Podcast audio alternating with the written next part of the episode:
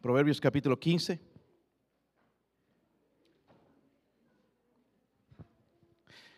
Hermanos, ah, ah, por favor, los que están en el coro, hay práctica hoy, ¿ok?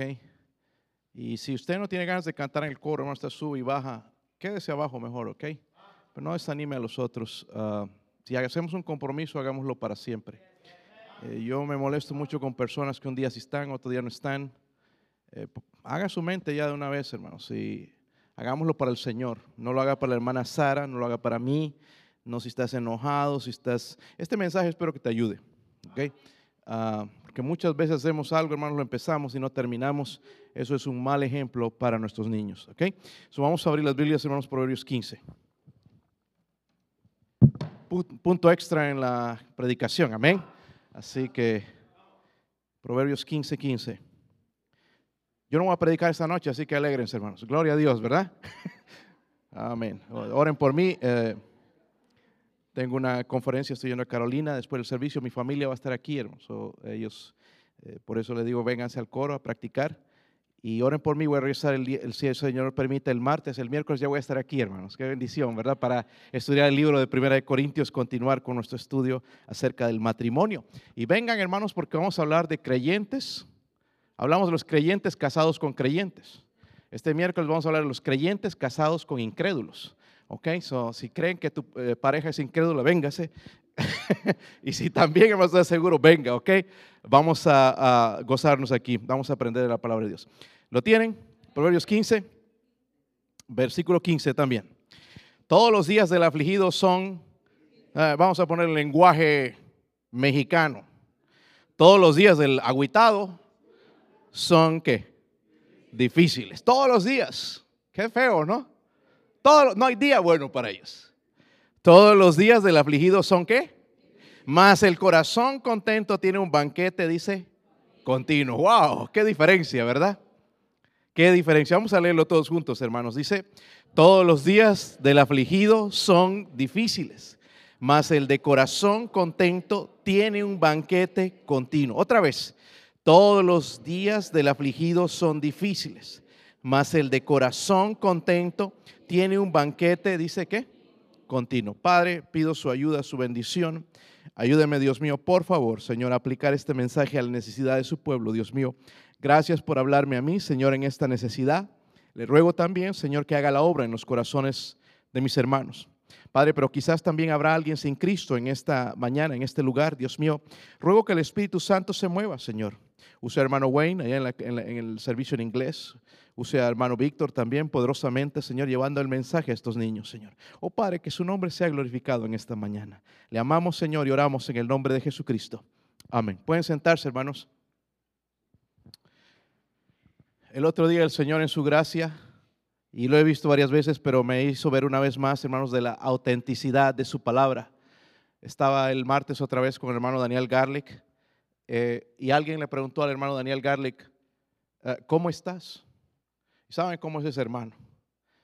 Y la respuesta del hermano Daniel, hermanos, fue miserable, pero contento. Miserable, pero contento. ¿Cómo es posible, hermanos, que una persona puede estar miserable y contento a la vez? Hermano Daniel, hermanos, tiene 56 años, o 57, o 58, pero parece un hombre de, 80, 90 eh, años, porque esa quimioterapia, hermano, lo está destruyendo todo su cuerpo pero con mucho dolor, pudo decir miserable, pero contento.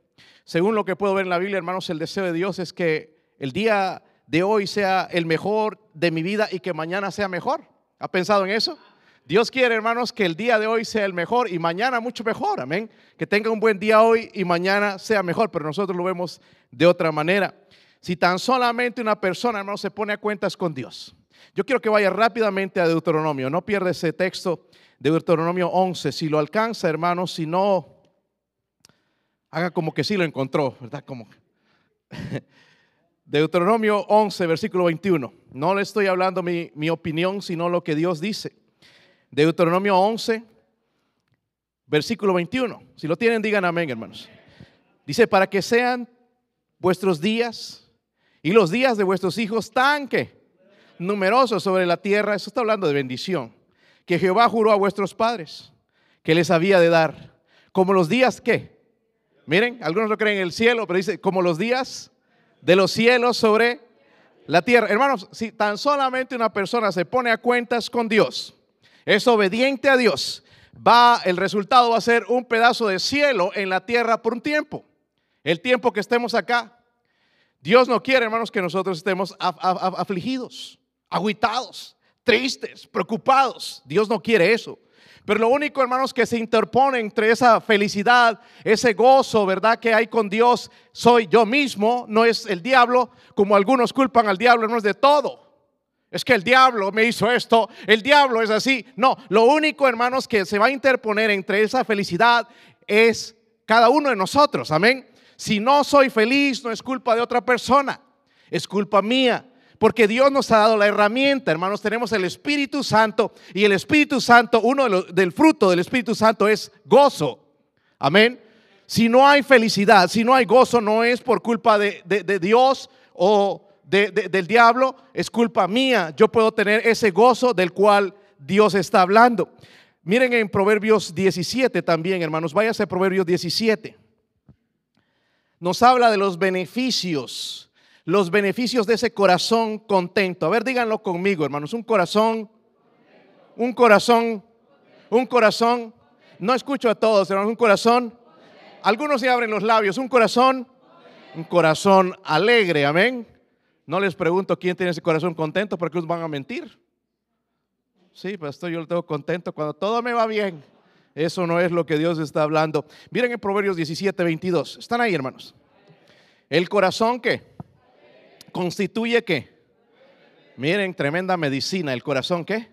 En vez de que estés comprando tantas aspirinas y para el dolor de cabeza y para el dolor de aquí, de allá, dice que el corazón alegre es buen qué? medicina, ¿verdad? Amén. Más el espíritu triste que. Ahora, hermanos, Dios no escribió eso ahí por casualidad. Dice que, ¿qué dice, hermanos? Seca los huesos. Ahora, investigué un poquito, hermanos, ¿por qué Dios habla de los huesos? Amén. ¿Sabían que tienen huesos, hermanos? ¿Cuántos sabían eso? A ver, levanten la mano. Puro, la pura carne son algunos, ¿verdad? Eh, ¿Sabían que tienen huesos? esqueleto bien feo dentro. Los médicos dicen, hermanos, que el 75% de todas las personas hospitalizadas lo que padecen son enfermedades derivadas por la presión que se ponen sobre sí mismos. Si no son felices, es por ellos mismos. Eso es lo que dicen los médicos, porque permiten que las situaciones y los problemas afecten a su salud. Y Dios escribió, hermanos, aquí, el corazón alegre constituye qué? Buen remedio más el espíritu eh, triste, dice, seca los. Recuerde, hermanos, recuerde esto, este pasaje fue escrito miles y miles de años antes de que la ciencia comenzara a tratar de certificar la verdad de la palabra de Dios. Obviamente Dios no necesita que certifiquen su palabra, pero sí a aquellos que la contradicen. Amén. Dios escribió esto muchos años antes. Dicen los médicos, los huesos en nuestros cuerpos son clave para una vida excelente. Su papel es mucho más que una simple estructura sobre la cual cuelgan nuestros órganos y la carne. Porque ahí está, ¿verdad? La carne. Y si abren un tajo ahí, hermanos, van a encontrar con hueso. Van a encontrarse el, el hueso. Pero dentro, hermanos, no es nada más el esqueleto, ¿verdad? Para colgar la carne. Dentro de nuestros huesos se encuentra el tejido esponjoso y húmedo que se llama la médula ósea. Si pregunto cuántos sabían eso, algunos van a levantar la mano. Ni, sabemos qué es, hermanos, ¿verdad? La médula ósea, donde se producen todas las células sanguíneas de nuestro cuerpo. Amén. Dentro de los huesos. Y por eso Dios usó eso. El corazón alegre, el espíritu triste, dice, sécalos. También los médicos dicen, de la médula ósea húmeda salen los glóbulos rojos. Cuando te cortas necesitas, ¿verdad? Los glóbulos rojos, glóbulos blancos para que cierre la herida. Los glóbulos rojos transportan el oxígeno, los nutrientes del cuerpo. También los glóbulos blancos combaten las infecciones. Qué interesante. Las infecciones, sin médula ósea no podría haber vida humana. So necesitamos la médula ósea. Todos la tenemos. Amén. Gloria a Dios por eso. Eso nos ayuda a que tengamos vida. Recuerde, los glóbulos rojos traen qué? Oxígeno, dije. Luego dijimos los glóbulos rojos, eh, blancos defienden contra las infecciones o enfermedades. Amén. Mientras tenemos los glóbulos blancos, somos más propensos a tener el sistema inmune mejor, ¿verdad? Hay gente, hermanos, que se enferma hasta de un estornudo. Estornuda alguien, se enfermó, ¿verdad? Se ha descubierto también, escuchen esto, hermanos, ustedes que no ríen nunca. Momias Tutankamón. Se ha descubierto que la risa aumenta los niveles de energía. Pues ese hermano Fidencio con esa energía que anda. Yo creo que no te pueden ni dormir en la noche, ¿verdad? La hermana Olga, duérmete niño, duérmete ya, qué bien. Tanta energía que tiene este hermano. La risa, ahí está haciendo reír algunos, pero algunos no ríen nunca. Ah, la risa, hermanos, produce entonces o aumenta los niveles de energía. Escuchen esto fortalece los órganos, aumenta la capacidad circulatoria. Dicen esto, hermano, los médicos, que unos segundos de risa pueden ser tan buenos como un minuto de ejercicios aeróbicos. Ustedes que están en el gimnasio, no importa cuántas pesas, cuánto dancing hagas allá, ¿verdad? Si no te ríes, igual vas a ser propenso a enfermarte. Amén. Y usted que no va al gimnasio, le estoy dando buenas noticias. ¡Ría! Sonrían. Algunos no ríen nunca, hermanos, parecen momias.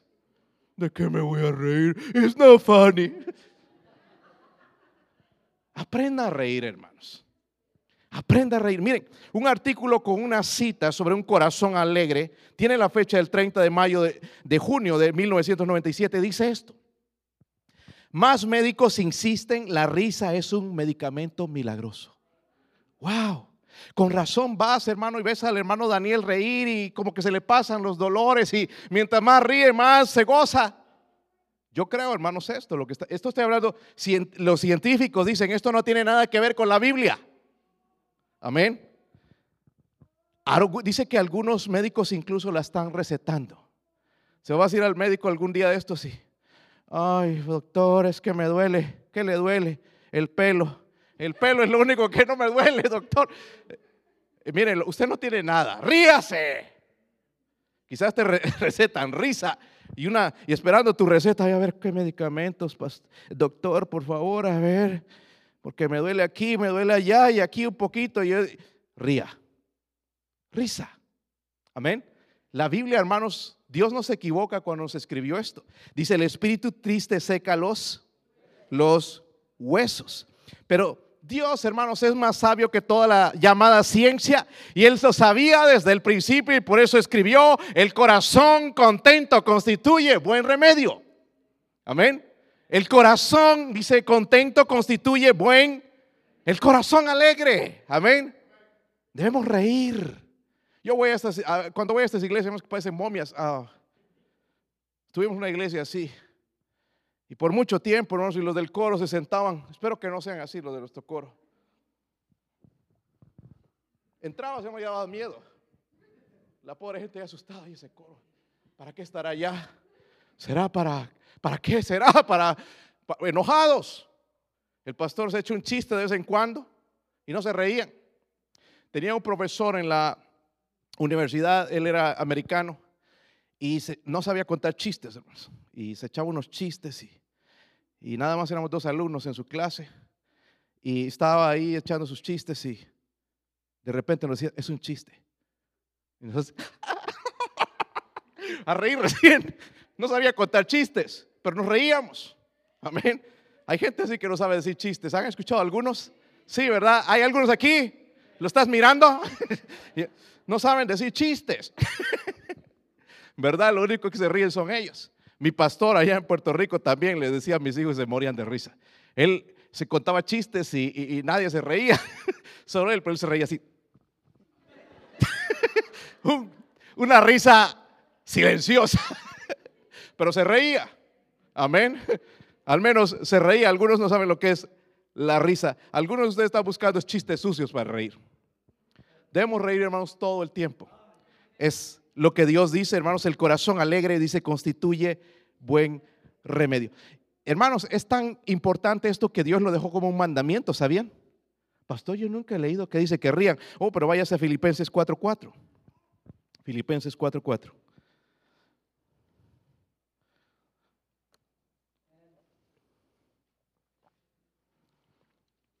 ¿Están ahí, hermanos? Dice, regocijaos en el Señor cuando te vaya bien. Siempre. Amén. Luego dice, otra vez digo os, regocijaos. Amén.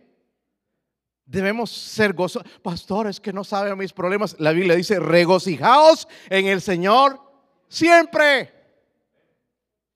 Algunos ya se nota, hermanos, cuando traen los problemas, les está yendo mal eh, el matrimonio o algún problema, ya se sabe. Y Dios dice, hermanos, regocijaos en el Señor, dice, ¿cuándo? Siempre significa siempre. En las buenas, en las malas debo regocijarme. Amén. La pregunta entonces, ¿cómo puedo tener un corazón contento? ¿Cuántos quieren un corazón contento? Algunos, nada. ¿Qué haremos con estos hermanos? Corazón triste entonces, a ver.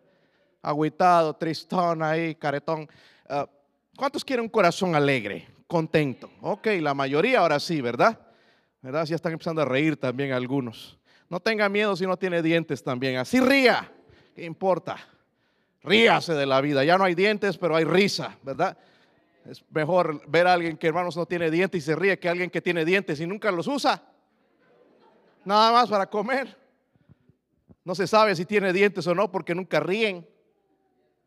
Pastor, yo no río porque mis dientes están todos chuecos. Pues no importa, ríase. Ríase. Tres cosas, hermanos, que traen gozo y alegría en nuestro corazón. ¿Quieren saberlas? Vayas a Lucas, hermanos, Lucas 19. Lucas 19. Lucas 19.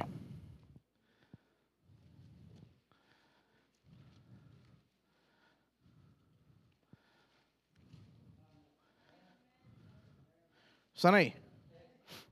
Dice ahí 19.1. Si lo tienen, hermanos? Vamos a ver esta historia que ya conocen ustedes, pero no sé si vieron esto. Habiendo entrado Jesús en Jericó, iba pasando por la ciudad.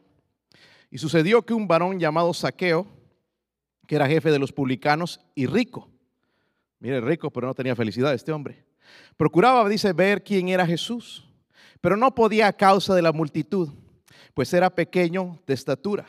Y corriendo delante subió a un árbol sicómoro para verle, porque había de pasar por allí. Cuando Jesús llegó a este lugar mirando hacia arriba, lo vio y le dijo, Saqueo, date prisa, desciende, porque hoy es necesario que pose yo en tu casa. Entonces él descendió a prisa y le recibió, le recibió, le recibió, le recibió. La primera cosa, hermanos, que tiene que pasar en nuestra vida para tener ese eh, contentamiento, ese corazón alegre, es esto, el perdón de los pecados. Amén. Perdón de los, porque cuando caímos, hermanos, tenemos la tendencia de estar afligidos, de estar aguitados, de deprimirnos, de estar ansiosos. Por eso, hermanos, tenemos un ejemplo en la Biblia también con Caín. Allá en Génesis 4, si son buenos con la Biblia, váyase rápidamente para allá. Génesis 4 versículo 4. ¿Están ahí, hermanos? Abel dice, trajo de los primogénitos de las ovejas de lo más gordo de ellas. Eso es lo que Dios pedía, ¿verdad? Sacrificios. Y, eh, y, miró con agrado a Abel y a su ofrenda, pero no miró con agrado a Caín y a la ofrenda suya. ¿Están ahí, hermanos? Y se ensañó Caín en gran manera. ¿Y qué, y qué pasó? Así como vienen algunos decayó su semblante. ¿Verdad? Decayó su semblante. Dice entonces Jehová dijo a Caín, ¿por qué te has ensañado y por qué ha decaído tu semblante? Si bien hicieres, no serás enaltecido. Y si no hicieres bien, el pecado está a la puerta. Con todo esto a ti te será tu deseo y tú te enseñorearás de él. De él. ¿Qué pasó, hermanos, con Caín? El pecado le robó el corazón contento a Caín, amén. Y se agüitó, Nadie le hizo nada, nadie, Abel, bueno, lo, mató, hizo una ofrenda que le agradó a eh, Abel hizo una ofrenda que le agradó a Dios, era lo que Dios pedía, pero Caín llevó de los frutos, algo que Dios no pedía, quizás lo mejor de los frutos, porque Abel estaba reconociendo su condición y Caín no. Y vino a Dios y entonces a Dios le agradó el sacrificio de, de Abel y no el de Caín. Y entonces con eso se enojó este hombre y, se ensañó y se deprimió, se enojó al punto donde mató a su hermano. Amén. ¿Están ahí? So, el pecado robó el corazón alegre de Caín. La Biblia dice, hermanos, en nuestro texto, todos los días del afligido son, ¿qué? Ya mañana, ¿qué problema será? Te levantas, ay no un dolor aquí en la oreja. Ah, vas a la cocina, ay, no lavaron los platos. Y vas para el baño, ay, no, porque dejaron tirada la ropa. Y vas allá al carro, ay, no, ¿quién se olvidó esto aquí? Al trabajo, oh, no, este sinvergüenza tarde. Y todos los días del afligido, ¿verdad? Son así. ¿Sí o no? Encontrando problemas, hermanos, en todo lado. Amén. Y Dice la Biblia, todos los días del afligido son problemas, ¿verdad? El mal está en nuestra vida.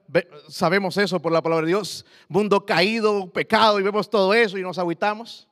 Pero en nuestro texto, hermanos, que leímos acerca de Saqueo, vemos Saqueo, un hombre pequeño que en sus días, hermanos, tenía todo lo que un hombre podía desear. Tenía dinero, tenía posesiones, tenía posición, aunque no lo querían los judíos, pero tenía una posición con los romanos, cobrador de impuestos, rico.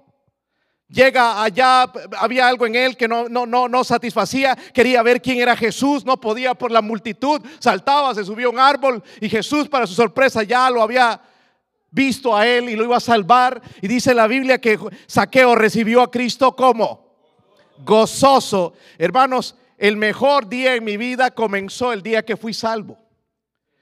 El mejor día de mi vida comenzó cuando fui salvo, no el día que tuve mi primera casa, no el, mi primer carro, no cuando tuve mi, primera esposa, iba a decir, mi esposa. El primer día de mi vida, hermanos, llega cuando yo recibo a Cristo. Amén. Cuando yo recibo a Cristo. ¿Por qué? Porque los pecados son perdonados. Nuestros pecados son perdonados. Ah, el primer paso a la felicidad es recibiendo a Cristo. No hay otra. Si usted no es salvo, por eso usted está batallando.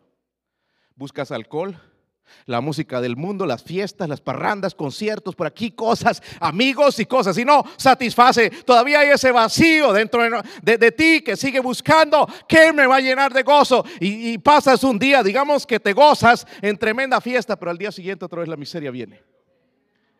Ay, ahora que, quién tendrá fiesta, ¿dónde? A ver, voy a buscar el periódico, alguna fiesta, algo. Voy a llamar a fulano a ver si tiene una fiesta. Pero Cristo satisface, hermanos, el alma. Amén.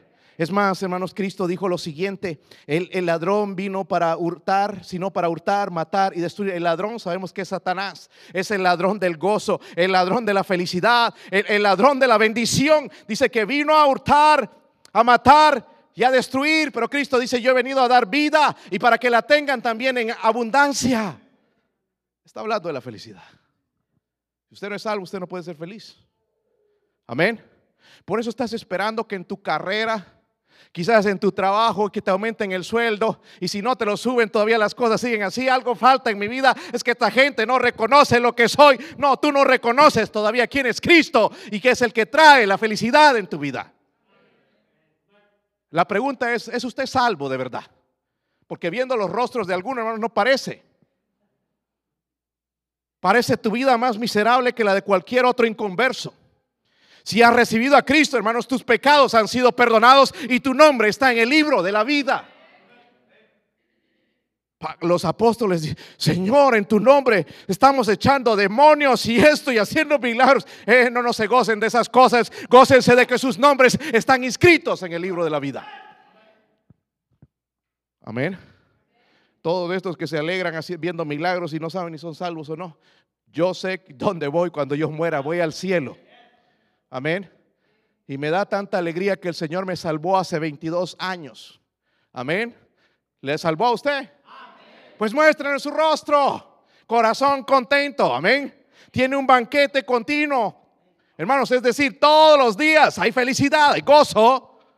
Sí, hay, pastores que no sabe de los problemas. Yo no solamente tengo mis problemas, tengo que batallar con problemas en la iglesia, problemas en el trabajo, problemas en diferentes lugares. Y sí he experimentado, hermanos, que esto es cierto. Dios trae gozo aún en tiempos de tribulación. Pero es lo que no hemos aprendido. Venimos, hermanos, de un, algunos un trasfondo allá donde nos enseñaban de que para estar felices hay que emborracharse. Ay, la fiesta, ay, los tigres del norte, vénganse la banda. Eso no es felicidad. ¿Se dieron cuenta, hermanos? Ah, que si pruebas esto, mira, es droga pura. Ah, sí, cierto, wow, ¿cómo se siente? Soy Superman. Pasan los efectos, ahí estás muriendo. ¿Eso es felicidad? Pero nada más, hermanos, quítale el alcohol a una persona y anda. Ah, se, admira la gente, ¿verdad? Que los invitados en nuestras bodas, que no encuentran. ¿Y las chelas? ¿Dónde están las chelas? Estos, cristianos, chelas. No. Eh, qué aburridos. ¿Quiénes son los aburridos? Son ellos. Que nosotros ahí estamos tremenda fiesta, hermanos. ¿Sí o no? 40 tacos algunos y tremenda fiesta ya gozándonos, subiendo kilos. Y ellos buscando la cerveza, ¿dónde está la cerveza? Y la música, qué aburrida, ¿por qué no ponen a los tigres? ¿Dónde están los temerarios? ¿Dónde está el fantasma? y buscando, hermanos, gozo en el mundo, cuando el gozo lo trae Cristo. Si usted no es salvo, usted no sabe lo que estoy hablando. Y lo primero que tienes que hacer en la invitación, venir, Señor, yo creí que era salvo, es por eso que no tengo gozo, Señor, no he experimentado ese primer día en mi vida donde puedo ser feliz. Necesito ese gozo. Ando buscando en las cosas. Ando buscando en esta vida, Señor. Me he olvidado que el gozo viene de usted. Señor, quiero recibirlo hoy. Amén. Segunda cosa. ¿Dónde viene el... ¿Cómo puedo tener ese corazón contento? Primero, con el perdón de... Perdón de los... Son salvos. ¿Ha recibido a Cristo? Amén. Es bueno ser salvo, ¿verdad, hermanos? Un día vamos a ir al cielo, ¿verdad, hermanos? Allá vamos a estar, ya no van a estar mirándome así, ya no necesita predicación, vamos a estar escuchando al Señor toditos nosotros. Amén, ya no es a mí el Señor. Oh Señor, a ver otra cosa, otra de esas historias, cuéntenos. ¿Y qué pasó en esa historia, Señor? Porque no dice todo. ¿Qué pasó con Saqueo, Señor? ¿Y, y cómo es la cosa? ¿Cómo estaba su rostro? Ya Él nos va a contar, ¿verdad? Amén. Vamos a estar en el cielo un día. ¿Verdad, hermanos? ¿No le alegra eso? Ay, no, pastor, si me lo acompaña con una cerveza quizás. Pues no te va a acompañar con nada. Si no tienes eh, gozo así a, recordar, hermanos, de cosas del cielo, no eres salvo. Pastor, usted cada vez que predica me hace dudar. Qué bueno. Porque yo no dudo, me digas lo que me digas. Porque el Espíritu Santo da testimonio dentro de mí. Amén. ¿Está conmigo, hermanos? Dios es bueno, ¿verdad? Sigue salvando almas. Si usted quiere, hermanos, ese corazón contento, primeramente tiene que ser salvo. Número dos, váyase a Primera de Juan, capítulo 1. Primera de Juan.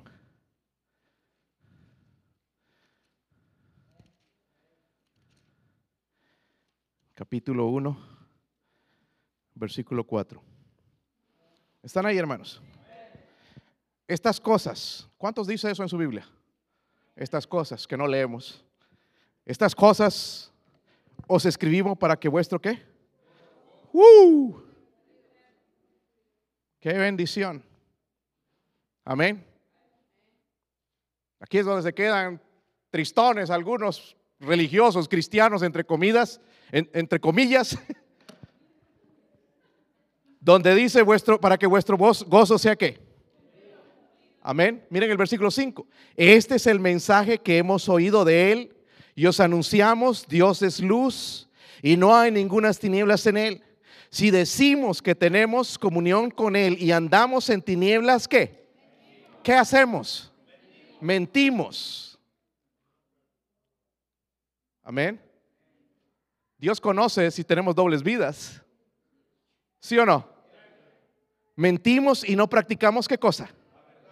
Pero si andamos en la luz como Él está en luz, tenemos comunión unos con otros y la sangre de Jesucristo, su Hijo, nos qué. ¿Nos qué? ¿Nos qué, hermanos? Nos limpia, dice, de algunos pecados. De todo, de todo. Hermano, ahora, siendo salvo, primeramente usted tiene que ser salvo. Pues si es salvo eh, y no hay contentamiento, no hay un corazón alegre, es esto lo que necesitas. La pureza del corazón. Si pudiéramos examinar nuestro corazón, hermanos, como ver esta botella, ¿qué habría en nuestro corazón? Nos asustaríamos quizás, ¿verdad? A ver, wow, qué sucio ese corazón. Yo no sabía que este hermano así era. Wow. Pero Dios puede ver todo eso. Amén. Pureza de él. Estas palabras, hermanos, que dice ahí son muy importantes. Porque dice, estas cosas os escribimos para que vuestro gozo sea qué. So, hermanos, escuchen bien, el resultado de la comunión con Dios es llenura. Amén. ¿De qué? De gozo. ¿Sí o no? Por eso dice estas cosas escrito para que vuestro gozo sea qué? Cumplido. Dios nos escribió estas cosas. Amén. Pero el pecado, hermanos, roba la fiesta continua que podemos tener en el corazón. ¿Se recuerdan a David orando, hermanos? No, oh Señor, devuélveme la salvación. No, él oraba, Señor, por favor, vuélveme el gozo de tu salvación. Porque cuando pecamos, hermanos, perdemos el gozo. Y andamos, hermano, ¿cómo estás? Ahí, pastor, aquí. Yo, hermano, escucho, yo tengo que saludar los martes un montón de gente, eh, más de 200 personas. How you doing? ¿Cómo estás? I'm here. Estoy aquí. Como diciendo, ya, ya. Oh, entonces le digo algo, ah, es tremendo logro, ¿verdad? Porque hay que sacarle una risa. Vienen ahí, ¿cómo estás?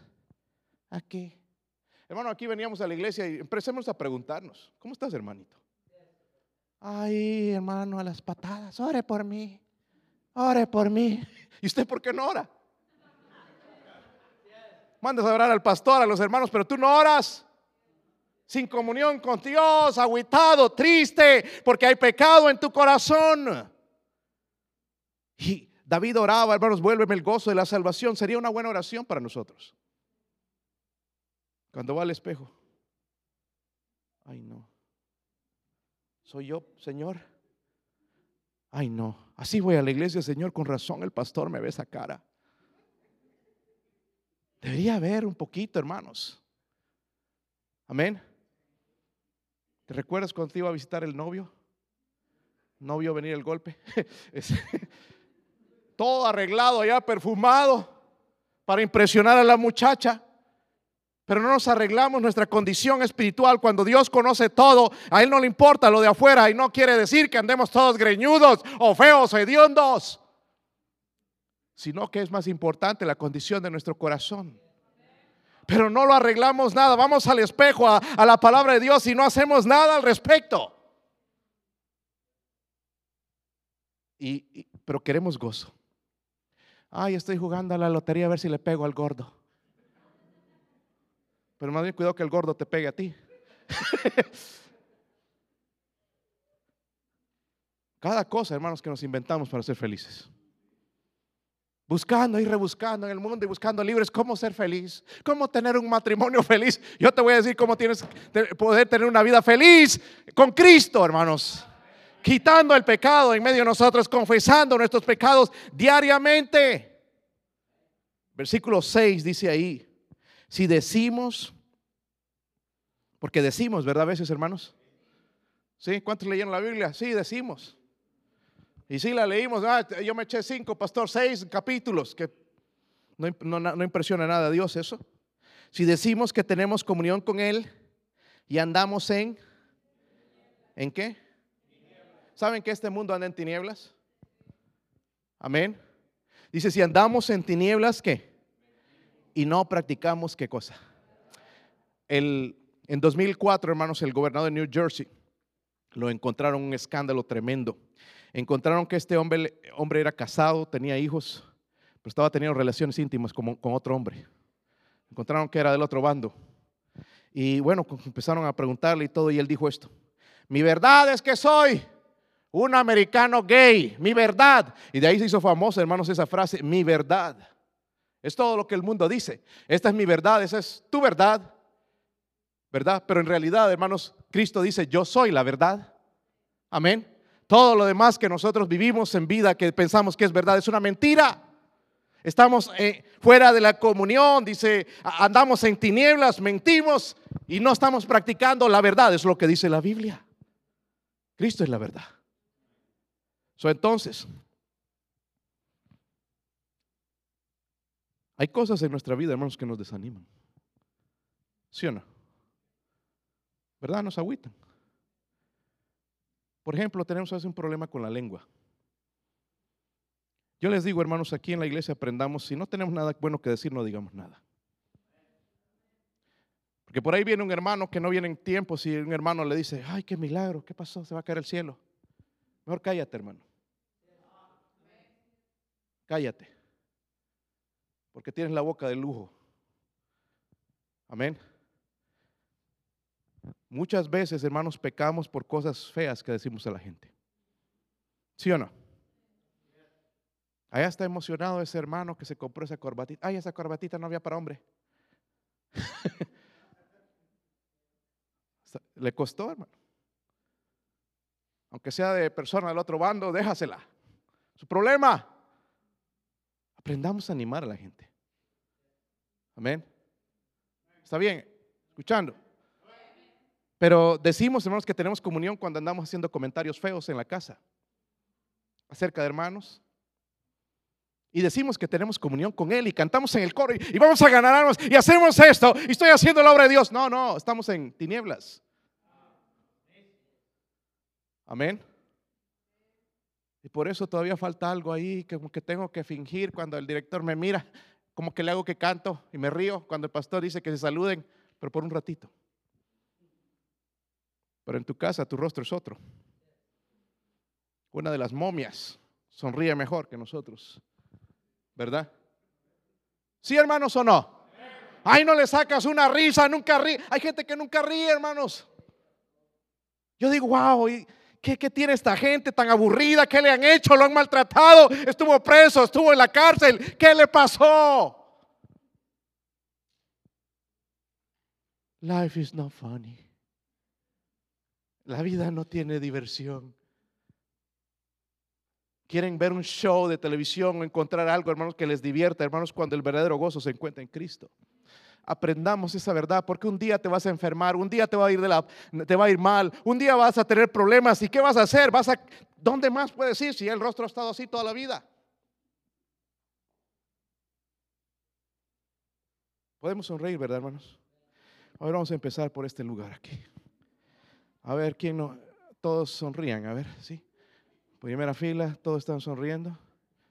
Todavía no veo los dientes. Eso. Este hermano sí siempre le veo su sonrisa allá atrás. A ver, a ver, muestren los dientes, hermano. No, no van a salir en televisión. Otra cosa sería que yo ponga aquí. A ver, allá también, sí, sí, allá atrás. A ver, a ver, hermanos, todavía les falta. Ok, ahí está. Sí, sí, ríen, ve. Aquí. siempre la veo riendo. Aquí. A ver, allá, sí. Esto sobre aquí. Ríe, ríe, ríe. Si ríe, muestra los dientes. Les tengo que enseñar a reír, hermanos. A ver. Dice que es medicina. A ver, allá, sí, todos. Smile.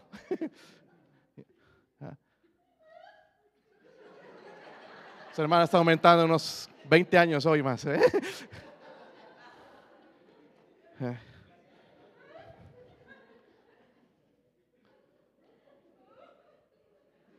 Después, hermano, no sé dónde lo vas a llevar a comer. Pero la comida le va a caer bien. Y van a comer en paz, ¿verdad? Después de todo ese rizón que se han echado.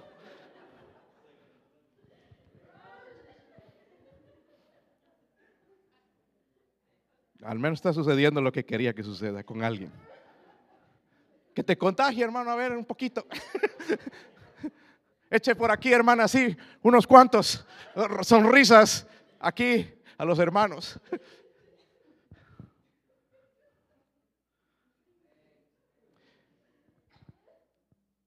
Mire lo que dice la Biblia, hermanos, en Mateo 5:8. Es bueno reír, ¿verdad, hermana? ya se sanó todo. Si había algo mal, 100% está. Mateo 5:8 dice: Bienaventurados ¿los de qué? Eso significa felices, doblemente felices. ¿Quiénes? ¿Los de qué? ¿Los de qué? No estos hermanitos que andan viviendo doble vidas, en pecado, haciendo lo malo, en ocultas, en tinieblas. Dice, bienaventurados los de limpio corazón, porque ellos verán a Dios.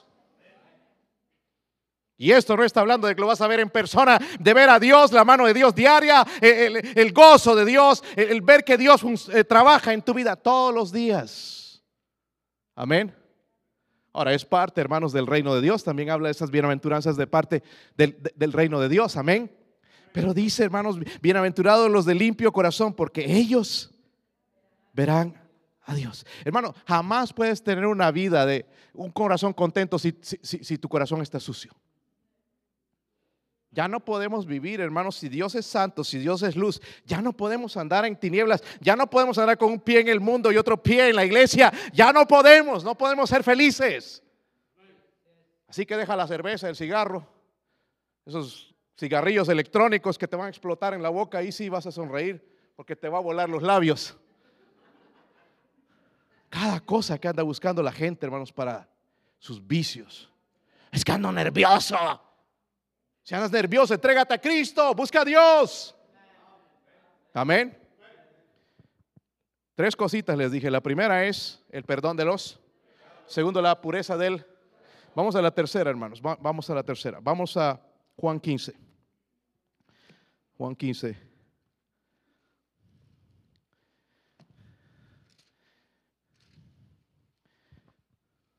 Versículo 11. ¿Están ahí?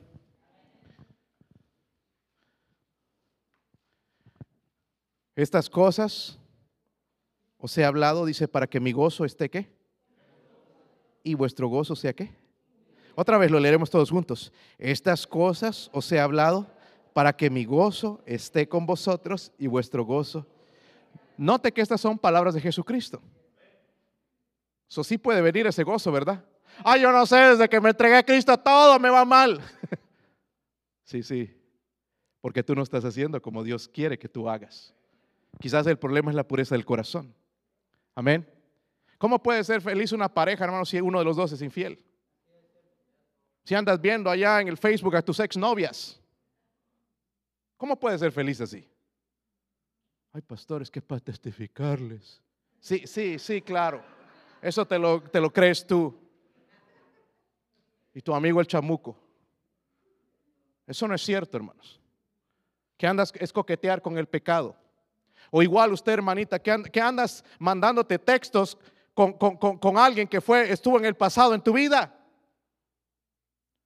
para testificarle porque yo temo que se vaya al infierno. Pues puedes buscar otra persona que le testifique. Amén. Y decimos, hermanos, que tenemos comunión.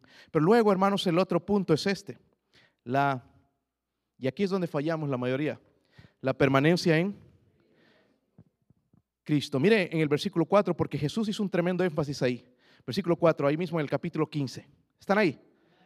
Mire las palabras de Cristo. Dice, este es un mandamiento, permaneced, permaneced y yo en... Permaneced, hermanos, está hablando de esto, está hablando de la voluntad, está hablando de las elecciones, de las decisiones que tomamos. Está hablando también que debemos decidir, ¿verdad? En cosas que nos expongan a Él, nos mantenga en contacto con Él. Es decir, necesito mantenerme en contacto con Dios. Y Él dice, permaneced en mí, dice yo en... Amén. En otras palabras, hermanos, permanecer en Cristo es algo que usted y yo decidimos. Amén. No es culpa de la iglesia el que yo no permanezca en Cristo. Amén. Es que yo decido permanecer en Cristo porque Él me está diciendo a mí como su discípulo, permanecer en mí y yo en... Es imposible, hermanos, que el pámpano lleve frutos sin Cristo. Amén. Amén. ¿Están conmigo? Mira el versículo 7, ahí mismo en el capítulo 15. Si permanecéis en mí y mis palabras permanecen en vosotros, ¿Están ahí, hermanos? Miren esto. Pedid todo lo que y os será que. So, hermanos, vemos que hay una conexión entre la oración y su palabra. ¿Qué quiere decir, pastor? Que para permanecer en Cristo yo tengo que orar y tengo que refugiarme en su palabra también. Pero hay cristianos, hermanos, que no leen la Biblia durante toda la semana. Y quieren ser supermanes. Y quieren estar gozosos. Y quieren tener el gozo de fulano. Y que no sea falso. Que no, no sea nada más para mostrar algo que no es. Porque en casa está la realidad. Cuando estoy solo, ahí noto lo que soy en realidad. Y tenemos que fingir. Hermano, Dios le bendiga con una sonrisa falsa. Y después ni podemos enderezar los dientes. A ver, ayúdame, mi amor, porque se me quedó la sonrisa. Y qué bueno, porque así el pastor no me va a mirar a mí, que con el rostro todo amargado. Es algo natural, hermano, si permanecemos en Cristo. ¿Qué libro leyó esta mañana en la Biblia? Pastor, pues yo leí la velocidad era 65, 55 y después bajando para 40, 30. Le aseguro que la mayoría leyeron lo que dice su Facebook. ¿O qué mensajes sabían? Pero hay hermanitos que no han leído lo que Dios tenía para ustedes hoy. Se perdieron el mensaje de la mañana. Amén. No pusieron sus rodillas a orar. Señor, bendiga ese servicio. Dios mío, hábleme a mí, por favor. O use al pastor porque hace tiempo que no me habla lo que él predica. Señor, por favor, que algo caiga en mi corazón, porque mi corazón se ha endurecido, Señor. No oramos. Oramos por nuestros hijos. El día jueves tuvimos oración y, ayuno. Yo creo que algunos, los que lo hicieron, van a ver la diferencia en sus vidas. Pero algunos no, doble porción. Déme aquí otros 20 tortillas y no encuentran un momento para encontrarse con Dios. Por eso no puedes sonreír. Por eso no puedes gozarte con nosotros. Por eso cuando canta aquí no puedes y cuando grita el hermano Roberto te enojas. Porque no sucede lo mismo en ti. Me dice, ¿qué, ¿qué le pasa a ese loco? Quizás él se está gozando y tú no. Amén. Ay, no, pero no sé por qué gritan. Aquí hay que todo es decentemente y en orden. Perdón, esto no es una iglesia muerta. Amén. Yo veo en la Biblia que los judíos gritaban, eh, eh, eh, decían amén, levantaban sus manos, se gozaban con la presencia de Dios. Queremos aquí servicios, hermanos, que parecen funerales. Es de iglesias, hermanos, que no puedes decir nada. Ya te caen ahí los ujieres y te sacan. Aquí no se dice amén. ¿En serio? Hay iglesias así. Y hasta lo predican. Son cosas que no están en la Biblia, hermanos. Dios quiere que haya un gozo continuo en nuestra vida. Nunca, hermanos, podrá tener una fiesta continua en tu corazón alejado de Dios si no lees la Biblia, si no oras. Si no vienes a la iglesia, olvídate. Aquí tengo que venir yo. A ver, hermanos, mujeres me van a ayudar. Vamos a traerle, hermano, sacarle una sonrisa. Hablar, tú le jalas el labio allá, yo acá podríamos hacerlo aquí, pero hoy se lo rompemos. a ver, a ver, hermano, sonría, ya que no puede hace tiempo. Ay, jalar y jalar y ay, salieron los dientes. Sí tiene dientes, hermano Maudiel.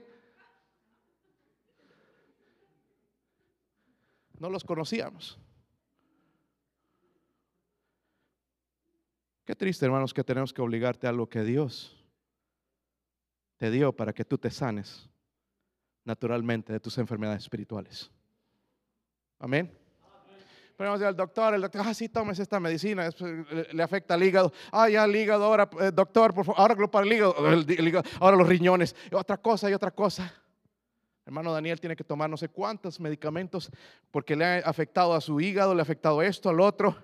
Y ahora toma medicamentos no solamente para el cáncer, sino para el dolor de esto y el otro, el otro.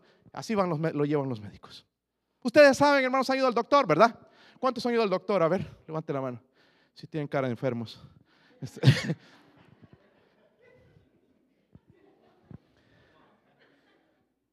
la Biblia dice, todos los días del afligido son difíciles. Te fue difícil venir hoy a la iglesia, ¿verdad? Ay, ahí tengo que ir porque Si no voy, ¿qué van a decir de mí? Qué triste esa actitud. Yo no creo que ni eres salvo. Si tú tienes esa actitud. Porque nosotros los demás venimos aquí a la iglesia a adorar a nuestro Dios. A levantar manos santas a nuestro Dios, adorarle porque Él es digno. Pero si me trajeron a la fuerza, qué triste. Tú no eres salvo salva. Debemos gozarnos en la casa del Señor, amén. Y no estoy diciéndonos que hagamos aquí una eh, fiesta, entretenimiento, sino el gozarnos naturalmente en la presencia de Dios. Y Dios dice, todos los días del afligido son difíciles. Mas el de corazón contento tiene un banquete. ¿Banquete qué? Continuo. Qué buenos son los banquetes, ¿verdad, hermanos? ¿A cuánto les gustan los banquetes?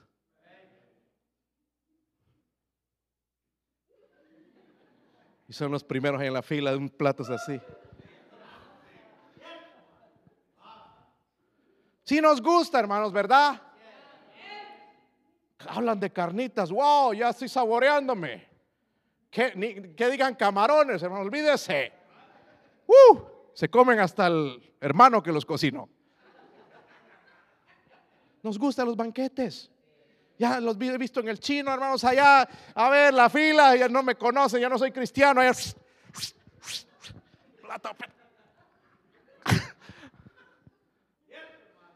Sí nos gustan los banquetes, ¿verdad? Y contentos. Ah, ya después hay que abrir el botón aquí del pantalón, la barriga, ya no entra más. Y después te pega un sueño tremendo, te vas a echar una Baptist Snap, ¿verdad? Y después regresas ahí medio, ay, ¿por qué me sentiré así como que me atropelló un tren? Se acabaste el buffet, mi hermano. El chino estaba allá, preocupado de lo que estaba abusando. Sí nos gustan los banquetes. Pero eso estaba hablando de un banquete mejor. No de un día como Naval. Amén. No de un día, no sé si recuerdan a Naval, su banquete de un día después se, se y a los 10 días murió. No también de siete días como Sansón lo celebró. No de 180 días como el rey Azuero lo hizo, sino una fiesta continua todos los días. Un banquete continuo, aunque el refrigerador no hay nada, pero hay un banquete continuo porque estás con tu Dios. Hay comunión con Dios, hay gozo, hay corazón contento. Y al final de todo puedes decir, cuando te preguntan cómo estás, estoy miserable, pero contento. Si no, hermanos, aquí nos tienen que sacar. Hermano, ¿por qué anda feliz? Ay, miren la troquita, me compré. Y cuando se arruina, la transmisión me va a costar seis mil dólares. Es así, hermanos.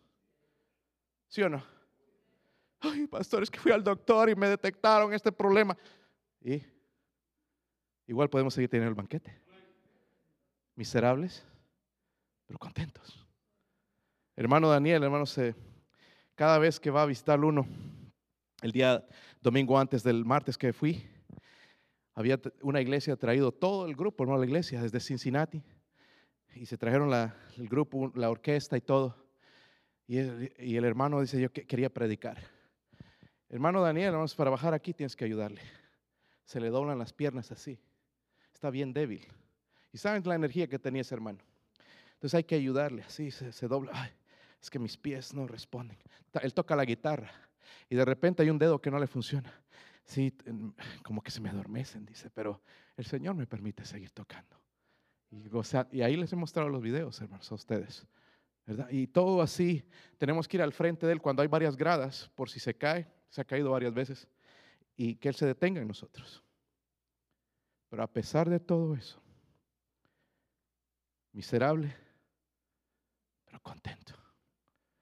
Les estaba diciendo, I'm miserable, happy. ¿Por qué no puede haber eso en nuestras vidas, hermano? Número uno, primero, quizás usted no es salvo, necesita el perdón de pecados. Número dos, tu corazón está sucio, no hay comunión con Dios, tinieblas. O número tres, no permanecemos en Cristo. No oramos. Y si oramos nada más para pedir cosas, Señor, ayúdame. Mi hijo Daniel, ¿cuántos conocen a mi hijo Daniel? Va a cumplir tres años. Mis tres hijos cumplen este mes. 26, 27, 28. Ayer les celebramos un banquete. Hay que celebrar. Y el de mi papá también, hacer su cumpleaños. O sea, eh, cuatro de los burdets. Y celebramos su cumpleaños. Eh, pero Daniel ha aprendido algo. Daniel le encanta, en la mañana se levanta, se levanta de buenas a reír. Y riendo, riendo. Y a veces te ve ahí en la cama y empieza, va a tus pies y...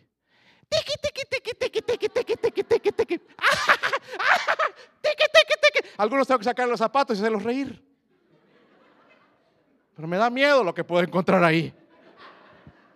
Sé que le voy a pedir a Daniel que venga, Danielito, haz cosquillitas aquí, para que sonrían. Vamos a nuestro texto otra vez, hermanos, y ahí terminamos. Vamos a ponernos de pie. ¿Cómo está tu vida hoy? Podría decir miserable, pero contento. Proverbios 15, 15. Todos, dice ahí, todos los días del afligido son qué? Difíciles. Mas el de corazón contento tiene un banquete continuo. Hermanos, honestamente, en el pasado todos nuestros días eran difíciles. Más el de corazón contento tiene un banquete. Primera de Corintios 7.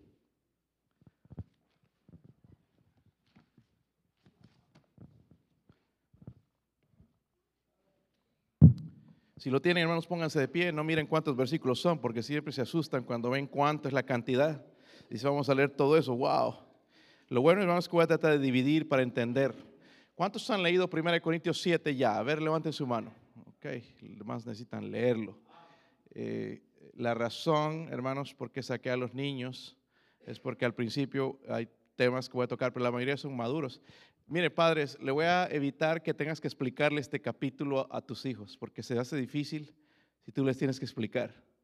Yo lo voy a hacer de la manera más responsable, ¿ok? Y hablar nada más de los primeros 11 versículos. Qué bendición, ¿verdad? No es todo, solo los primeros 11 eh, versículos. Vamos a leer del 1 al 11. ¿Lo tienen? Versículo 1, ustedes leen el 2 y así todos juntos nos vamos, pero van a leer con ganas, hermanos. No se coman las comas.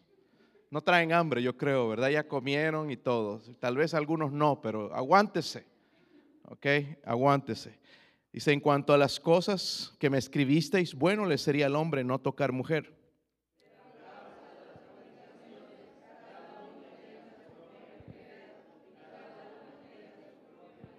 El marido cumpla con la mujer el deber conyugal y asimismo la mujer con el marido.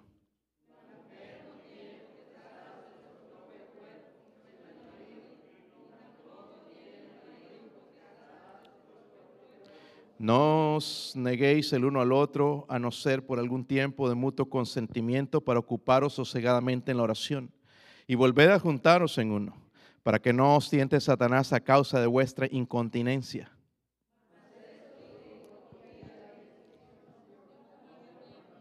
Quisiera más bien que todos los hombres fuesen como yo, pero cada uno tiene su propio don de Dios, uno a la verdad de un modo y otro de otro.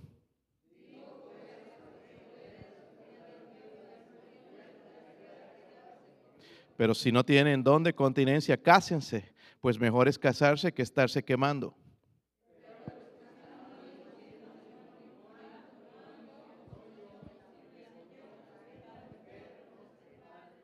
no sabía dónde escuchar, si aquí o allá. O, eh, bueno, ¿dónde quedaron? y si, todos. Y si se separa, quédese sin casar o reconcíliese con su marido y que el marido no abandone a su mujer. Padre, ayúdeme a ser eh, sabio, Dios mío, en, en, enseñar su palabra, Dios mío. Ruego, Padre, que el Espíritu Santo esté aquí, Señor, y nos enseñe estas verdades aplicarlas en nuestras vidas, Señor, en nuestros matrimonios. Señor, ruego por favor por sus misericordias. Enséñenos, Dios mío, por favor, estas verdades, a entenderlas, a comprenderlas, a enseñarlas correctamente a nuestros hijos, Señor. Oh, Señor, por favor. Y si hay alguien sin Cristo, también le pido que el Espíritu Santo dé la convicción de pecado, la necesidad de salvación, de recibir a Cristo como su único Salvador. Pido, Señor, por favor, que su nombre sea glorificado. En el nombre de Jesucristo oramos. Amén. Pueden sentarse, hermanos. Bien, la vez pasada estuve viendo un poquito, hermanos, acerca de, ¿verdad?, de la inmoralidad. Y luego va en el capítulo 7 comenzar con eh, el, capítulo del matrimonio. Pero recuerden, hermanos, primera de, Corintios, el, tema en general es que nosotros aprendamos a vivir y a ser como Cristo. Y Él es santo. Amén. Eh, este libro nos va a enseñar en diferentes áreas en nuestra vida. Eh, quiero que noten, hermanos, en el capítulo 6, ahí, ahí atrás, el versículo 19 y 20. ¿Están ahí? Esto, hermanos, debe ser el lema, hermanos, del cristiano. ¿Por qué no fumamos? ¿Por qué no tomamos? ¿Por qué no vamos a fiestas? Aquí está. Amén. Es una respuesta, hermanos, que yo no sé qué te pueden responder si tú les muestras esto. Dice, o ignoráis que vuestro cuerpo es, ¿qué?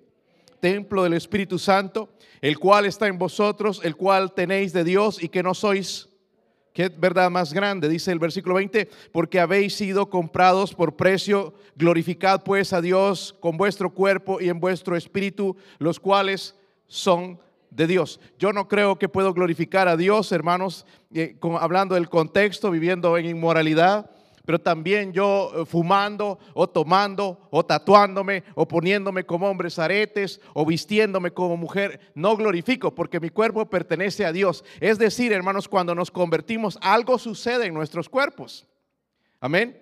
Ahora ya no son del mundo, no son de, pertenecen a Satanás, pertenecen a Cristo. Dice que Él nos compró con su sangre. Ahí lo estaban cantando ustedes.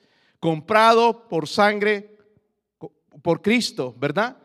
Eh, dice la Biblia entonces que varias veces lo menciona o ignoráis. Es una verdad que había sido enseñada. Nuestro cuerpo es templo de quién? Nuestro cuerpo es templo de quién? Nuestro cuerpo es templo del Espíritu Santo. Es una cosa, hermanos, que nosotros tenemos que aprender a vivir, que el Espíritu Santo vive en nosotros, mora dentro de nosotros. Antes Pablo trataba en los capítulos 1 al 6, incluso trata con pecados dentro de la iglesia. Pero ahora, si usted ha notado, si has leído con calma en, el libro de, Corintios, va a tratar con preguntas.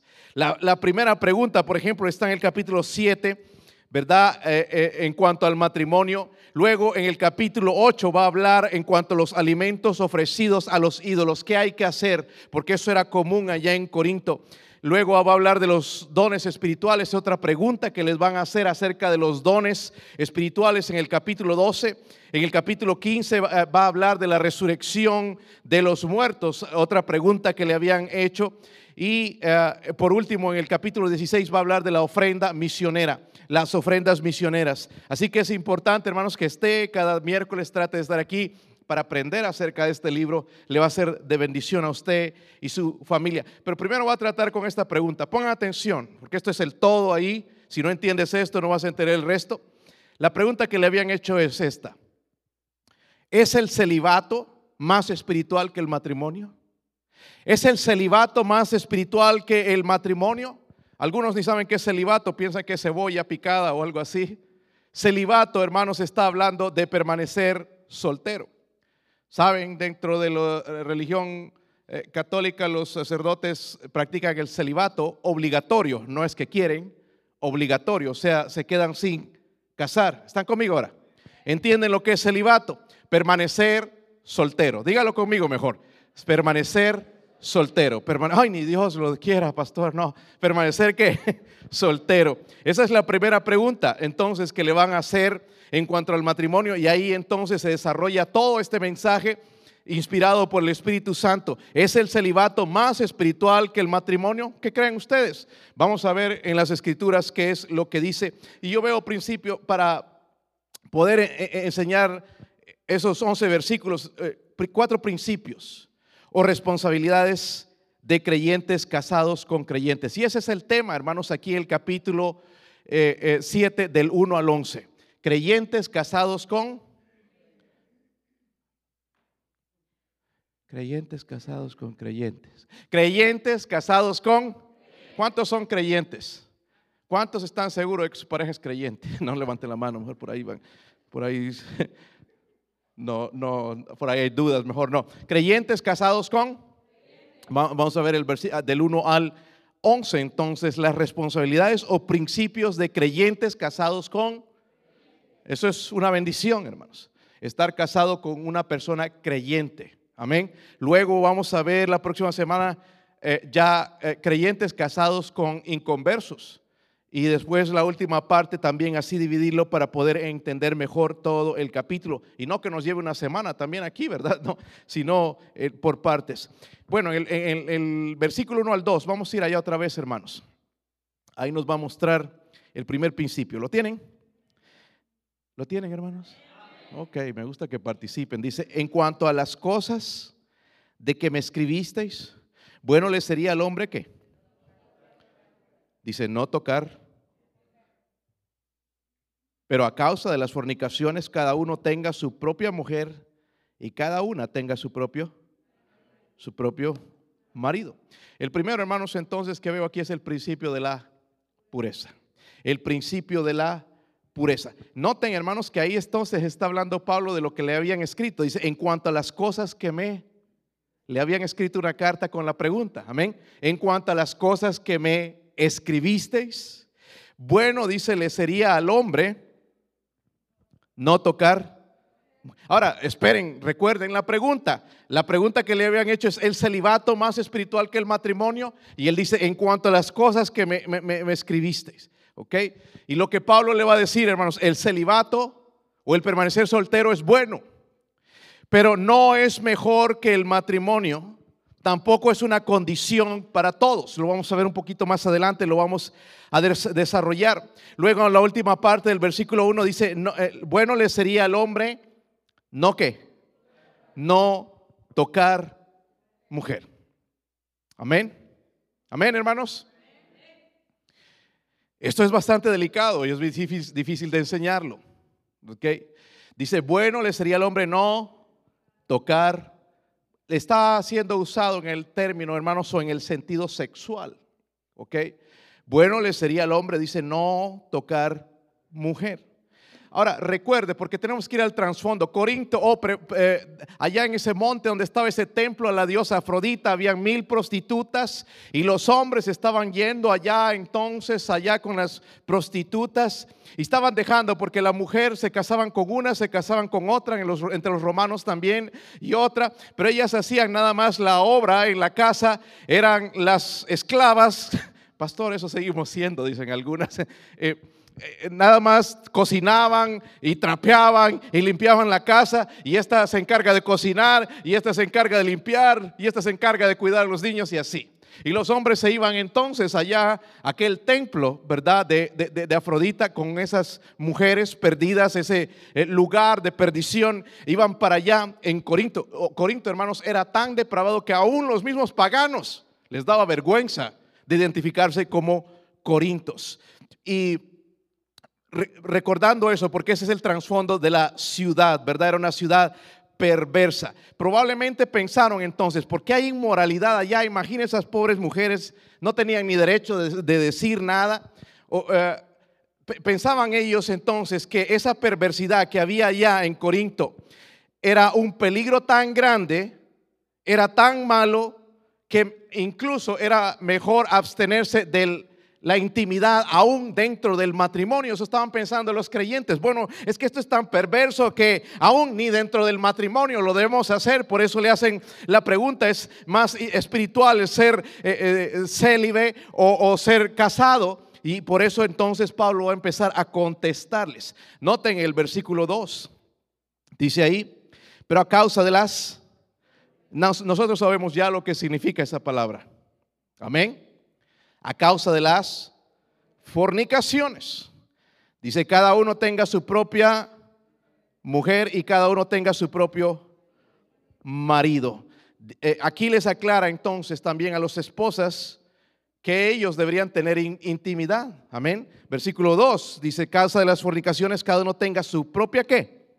Y dice su propia, no sus propias mujeres, dice su propia mujer y cada uno, cada una tenga su propio no varios maridos, sino uno. También, hermanos, en este versículo 2 podemos ver algo que es importante, que Dios jamás ha aprobado la poligamia. ¿Qué es eso, pastor? ¿Con qué se come eso? Poligamia es tener varias esposas o varios esposos. ¿Ok? Eh, es prohibido para, para Dios, Dios no, no, no, aprueba la poligamia. Y también, hermanos, ese versículo 2 me enseña otra cosa, de que el matrimonio, hermanos, es entre un hombre y una mujer. Amén. No hombre, barbón, no, o mujer, mujer, es hombre y mujer, varón y hembra. Amén. Eso queda bien claro. Es el modelo de Dios desde el principio que un hombre se case con una mujer. Amén. Es el principio bíblico, hermanos. Yo sé que no es popular. Amén. Si saldría y diría esto allá afuera, me agarran a pedradas. Me insultarían y falta de amor y que odia. No, no. Es, el, es la manera en que Dios creó, amén, al hombre, ¿verdad? Para casarse un hombre y una mujer. Lo demás es perversión, aunque, aunque, ellos digan lo, contrario. So, el principio de la pureza. Dios quiere que el hombre tenga una esposa y la esposa tenga un esposo, ¿ok? Entonces esa es la manera de protegerse. Pero en el versículo 3 al 6 nos da otro principio. Miren el versículo 3. El marido cumpla con la mujer el deber conyugal y asimismo la mujer con el marido. La mujer no tiene potestad sobre su propio cuerpo, sino el marido, ni tampoco tiene el marido potestad sobre su cuerpo, sino la mujer. No os neguéis el uno al otro, a no ser por algún tiempo de mutuo consentimiento, para ocupados sosegadamente en la oración y volver a juntaros en uno, para que no os tiente Satanás a causa de vuestra incontinencia. El otro principio, hermanos, que yo veo aquí es este principio, el principio de la responsabilidad, ¿qué? ¿Lo leen ahí? ¿La responsabilidad qué? Es entre dos, amén. La responsabilidad mutua las parejas cristianas tienen una responsabilidad. Amén. ¿Están conmigo, hermanos? Estoy hablando de matrimonios creyentes con creyentes. Tenemos la responsabilidad de cuidar el uno al otro. Amén. ¿Sí o no? Algunos ni están de acuerdo todavía. Tenemos la responsabilidad de cuidar el uno al otro. Hay pastores que usted no la conoce. No, no, Dios no está diciendo aquí condiciones, mira, si es así, tú tienes que cumplir. Dios está diciendo, el marido cumpla con la mujer, ¿qué cosa? El deber. Y asimismo la mujer con él. Es una frase importante, hermanos. ¿La entienden? Yo no creo que tengo que ir tan a fondo para explicarles esto. Si tú eres creyente y tienes el Espíritu Santo, te das cuenta. Amén de lo que está hablando, de una responsabilidad sexual mutua en el matrimonio. El esposo tiene la obligación hacia su esposa y la esposa tiene la obligación hacia, ay pastor, no, yo, ¿y, quién te casó entonces? No te pusieron una pistola para casarte. Saben, hermanos, en la antigüedad sí los matrimonios eran arreglados, ¿verdad? Allá ponían a la novia, le ponían el velo, ahí los traían juntos, ahí frente al predicador.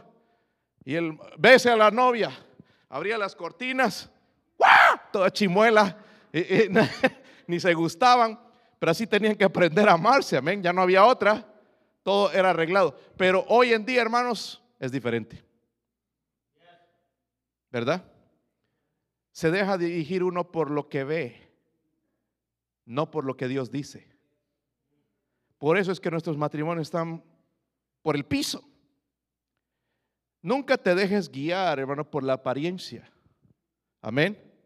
Porque puede ser feo, pero es bueno. Amén. Y, al revés, pero hoy en día se anda buscando, no, este me agrada y, y ya se gustan y todo, hermanos, es totalmente carnal. ¿Ok? Entonces después, cuando vienen estas cosas, hermanos, cuando ya viene el matrimonio, después de tres, cuatro años, ya la mujer que da hijo ya empieza a cambiar ya al esposo ya no le gusta.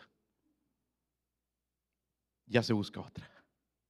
O al revés, ¿verdad? Que el esposo se engordó, se le cayeron los dientes o yo no sé, ya empezó a ponerse muy gordo, tiene un púlpito andante. Este, y ya la mujer empieza a ver otro. La Biblia dice, hermanos, nos habla de la responsabilidad. El esposo tiene obligación hacia su esposa. ¿Están conmigo? Y, viceversa. So, el principio para ser fieles y no tener relaciones extramaritales, porque esto sucede hoy en, día, hermanos, es tan común. Entonces es obedecer lo que Dios dice. Dice que el hombre, el hombre cumpla con la mujer el deber conyugal. ¿Es tan difícil eso? Si no cumple, pues el hombre va a ir a buscar otra. Y si el hombre es el que no quiere cumplir, la mujer se va a buscar otro. ¿Sabían, hermanos? Y, como que no me creen, miren que los pongo bien nerviosos. Para, para mí, hermanos, es bien difícil predicar esto. Por eso aquí los niños. Yo, le, te voy a ayudar, hermanos, a que tú le puedas enseñar cuando pasen por ahí tus jóvenes. Porque tú les dices que leen la Biblia, ¿verdad? ¿Y qué vas a hacer cuando lleguen a 1 Corintios 7? Ay, hijito, saltes ese. Tienen que leerlo, ¿verdad? Amén. Hermanos, ¿cuántos siguen creyendo que la Biblia es inspirada por Dios? todas, algunos no creen, miren, ni levanta la mano. ¿Creen, hermanos, que es inspirada? Entonces, ¿por qué se asustan? Algunos están ahí. Ya saqué a los niños, voy a tener que sacarlos a ustedes también. Mire el versículo 4. La mujer no tiene qué? Potestad sobre su propio cuerpo, sino el marido, ni tampoco tiene el marido potestad sobre su cuerpo, sino la Miren el versículo 5, hermanos. No os, no os, no os, el uno al otro, a no ser por algún tiempo, por mutuo eh, consentimiento para ocuparos sosegadamente de la... Pero eso pasaría muy raras veces, hermanos. El énfasis está aquí. Escúchenme bien, hermanos. El énfasis de un cristiano es este. Yo te debo no te me debes o, me debes, yo te debo a ti. Si eso pensáramos, hermanos, cambiaría nuestro matrimonio. Porque cada quien piensa, no, pues, no me compra el carrito, no. Y se niegan. Pues hermana, si tú haces eso, estás en peligro. O al revés, no, es que mi esposa no me cocina lo que yo quiero, no me cocina como mi mamá me les voy a negar. Y lo que está haciendo ese tonto entonces es que su mujer busque afección en otro lugar. Amén. El cuerpo de la esposa pertenece al esposo. Ay, pastor, no, ese viejo no. Pero cuando te estabas casando y enamorando, no, sí, todo es tuyo, mi amor. Se dedicaban canciones mía, tuyo. Y ahora que ya lo ves feo, pelón, gordo. ¿Ah?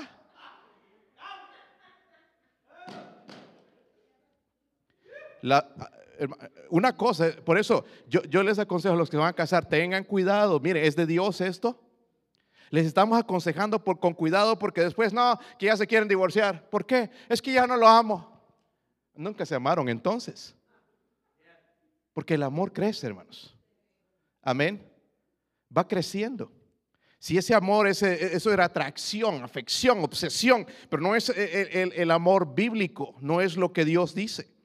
Negarse, hermanos, el uno al otro es como cometer un robo, según 1 Tesalonicenses 4:16. Amén. Eso es seria la cosa.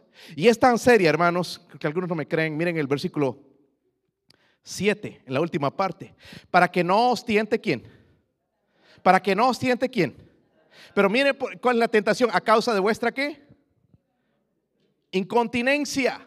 Sonegarse el uno al otro, hermanos, es invitar a Satanás que tiente a buscar satisfacción en otra pareja o en otro lado. So, la estrategia de Satanás, hermanos, es esta. Primeramente, inducir a un joven, una jovencita o una persona que no es casada a tener intimidad.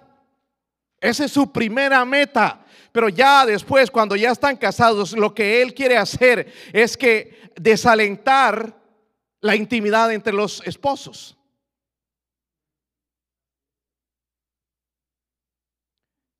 Sí, hermanos. Yo he aconsejado muchas veces acerca de esto. Escucho esto. Es que no me compro el sofá que quería, por eso no. No, hermana. Usted está en peligro, está poniendo en peligro su matrimonio. Porque no, es, esa incontinencia, entonces este hombre tiene que ir a algún lugar. Amén. Ah, pero tan feo, ¿quién le va a pegar pelota? Ah, ah, siempre hay una ciega. Hay una cegatona por ahí. y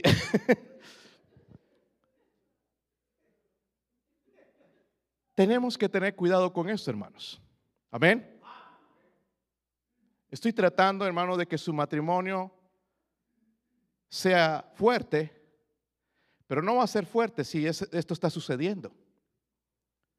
Satanás está tentando, y no, yo, yo no creo, y, tu marido quizás ya está, ya, ya está mirando, en, buscando en el internet, está, ahora que es tan fácil, ya está buscando ahí, quizás ya está buscando a otra persona, quizás alguien le está guiando en el trabajo, ¿verdad?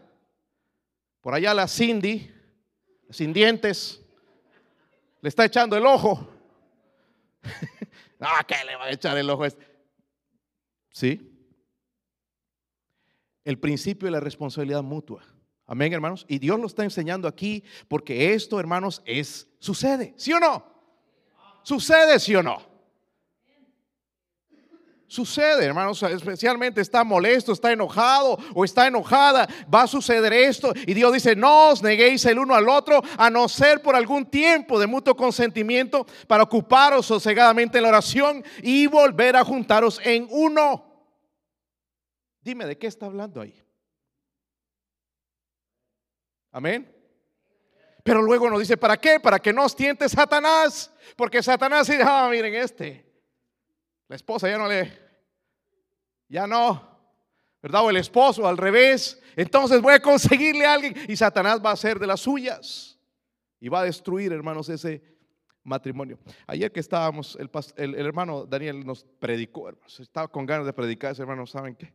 Nació predicando, creo. Y nos predicó ahí una hora y nos enseñaba, y tengan cuidado, el primer momento en que yo descubra que hay inmoralidad de ustedes, yo voy a escribir una carta a las iglesias y tengan cuidado, sean puros, manténganse puros. Cualquier otro se enojaría, pero yo lo acepté, hermanos, como para mí, ¿entiende? Una recomendación de parte de Dios, con temor, Señor, wow. Qué bueno que eres, Señor, por decirme esto a través de tu siervo. Y se pone a llorar el hermano como un niño. Que no te vaya a suceder como mi hermano en Honduras, uno de los líderes que cayó.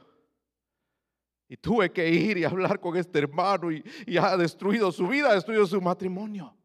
Tengamos cuidado. Estamos hablando de siervos de Dios, hermanos. Amén. Oh, hermanos, el diablo no es ningún tonto. El diablo es astuto. Amén. Y que no, pastor, esto no es para caminar.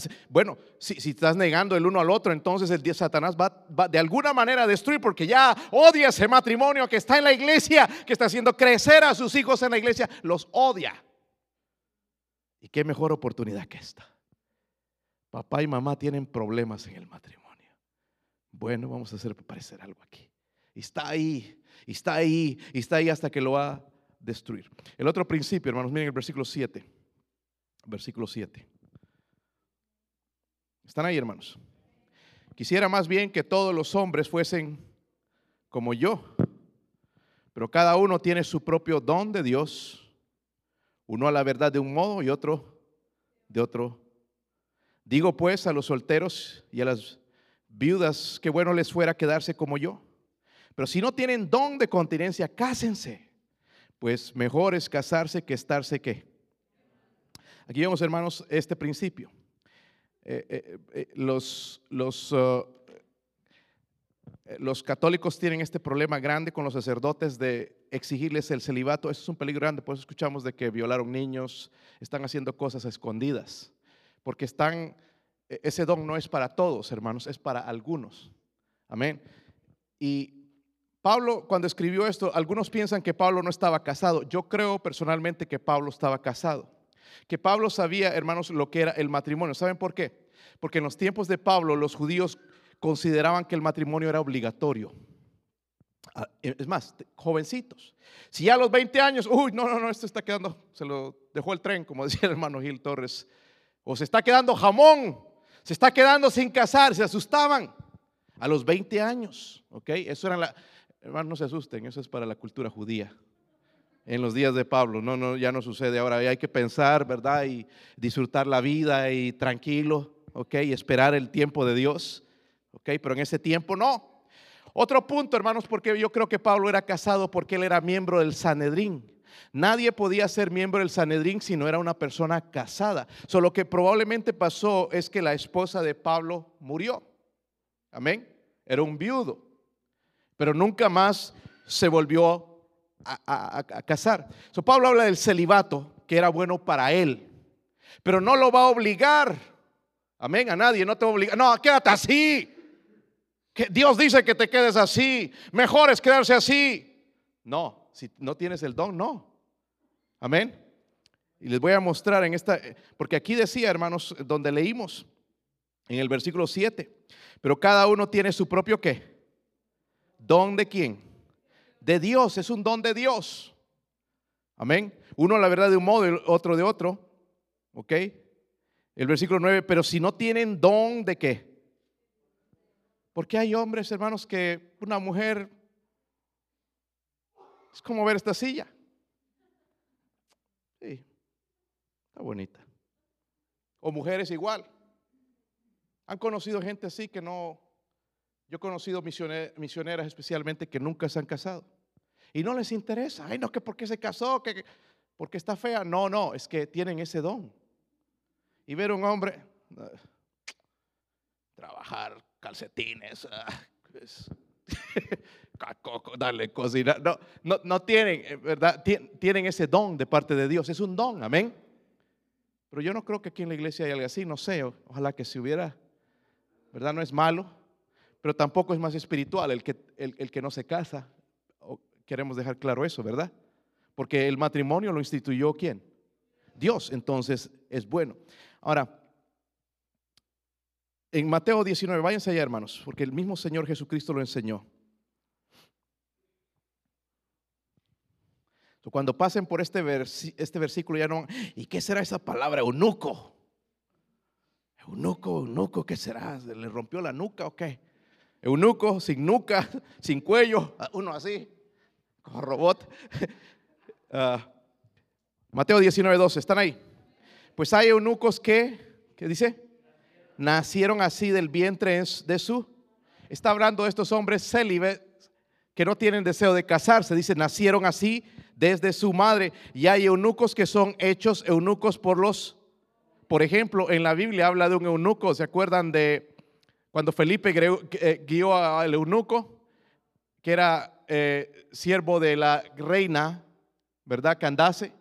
Fue a Jerusalén a escuchar el Evangelio y regresó leyendo la Biblia y no se había convertido hasta que Felipe lo, lo, guió a Cristo. Ellos, hermanos, eran eunucos, ¿verdad? Los hacían eunucos a la fuerza para servir, para esclavos entre los hombres. Y dice ahí entonces, y hay eunucos que asimismo se hicieron eunucos por causa del reino de los, otros se han decidido hacerlo así, ¿verdad? Por propia voluntad, pero no en inmoralidad. Y el que sea capaz de recibir esto, dice que lo, el que sea capaz. Pero entonces volvemos al versículo 9, dice, si no tiene don de continencia, ¿qué? Cásese. Ahora, no tienes que ir a casarte porque el, sexo no debe ser el impulso para casarte, debe ser el amor. Porque aquellos cuando es el impulso, es el sexo, se casan, bueno, sí, ya, eh, es que no quiero pecar. Bueno, al, rato se van a estar divorciando, van a tener problemas. Porque no hay amor, es pura pasión. Es lo que sucede en los matrimonios de hoy, hermanos. No todos, pero estoy hablando de los matrimonios de los inconversos, la mayoría se dejan llevar por eso y una vez que sucede eso, no, ya no se quieren porque ese es el impulso, debe ser el amor. Versículo 10, hay otro principio, versículo 10.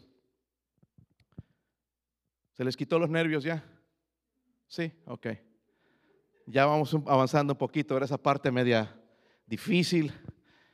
¿Y qué creen que es para mí, hermanos, predicar esto? Que me están mirando ahí como que será esto ¿Por qué dice esto? Está ahí en la Biblia. Pero a los que están, dice, unidos en Matrimonio. ¿Cuántos están unidos en matrimonio? Levante su mano. Se pusieron la soga al cuello. Pero bueno, ni modo. Pero a los que están unidos en matrimonio, dice, mando yo, no yo, perdón, sino el Señor, que la mujer no sé qué. Que la mujer no se separe del marido. Y si se para, quédese sin casar o reconcíliese con su marido y que el marido no abandone a su mujer. El otro principio es este. El principio de permanecer, ¿qué? Cansados. Digo, casados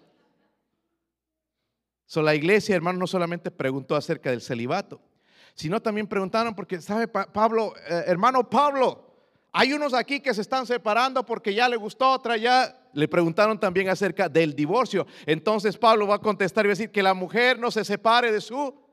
Parece que había una hermana que se quería separar, entonces que la mujer no se separe del marido. Ahora en el versículo 11, no he terminado, hermanos, así que no se asusten, voy a, dice ahí el versículo 11, y si se separa, quédese sin Ay, no, pastor, si por eso me estoy divorciando para casarme con otro. Hermanos, ahora que estoy, eh, yo sabía esto, pero lo, experimento en, en, carne propia, el estar aconsejando gente casada tres o cuatro veces en las compañías donde voy, vienen hombres, están con problemas desde su primer matrimonio, están pagando el child support, están pagando los niños. Ese child support, hermano, eso es grave. No sé si algunos saben lo que es. Quieras o no quieras, trabajes donde trabajes. Allá va a ir el gobierno y lo va a sacar y se lo va a dar a los niños. Amén. Y ahí me sale el cheque, nada más salen 50 dólares, todo se va para allá.